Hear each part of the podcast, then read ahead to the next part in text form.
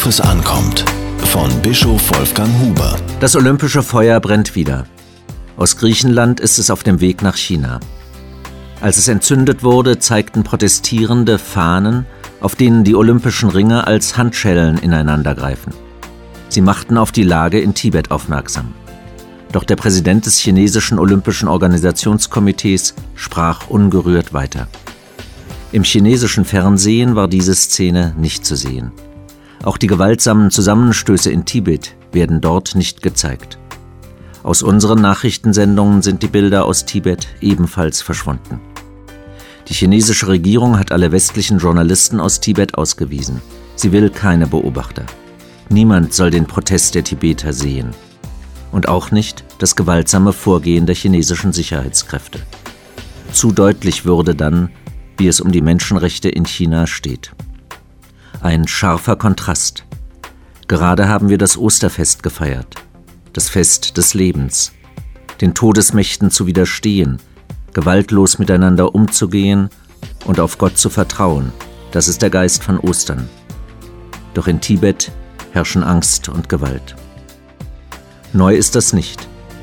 Man konnte das auch 2001 schon wissen, als die Olympischen Spiele nach Peking vergeben wurden. Deutschland hat seitdem mit China einen Rechtsstaatsdialog geführt. Tibet und die Menschenrechte spielten dabei keineswegs eine zentrale Rolle.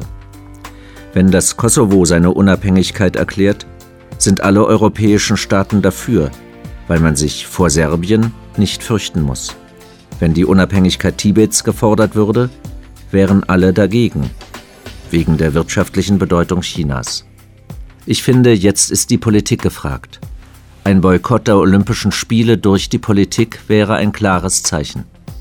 Die Sportler zum Boykott aufzufordern, finde ich weit weniger angebracht. Was ein Olympiaboykott bewirkt, wissen wir.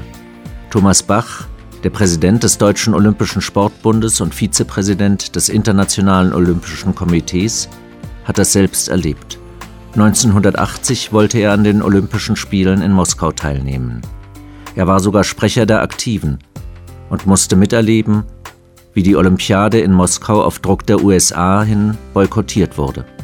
Ich kann seinen Widerspruch gegen einen Boykott gut verstehen. Aber eine Trennung von Sport und Politik gibt es in Wahrheit nicht. Deshalb brauchen wir auch den deutlichen Protest des Sports gegen das, was in Tibet derzeit geschieht. Beide sind gefragt, der Sport und die Politik. Diese Kolumne erschien in der Berliner Tageszeitung BZ.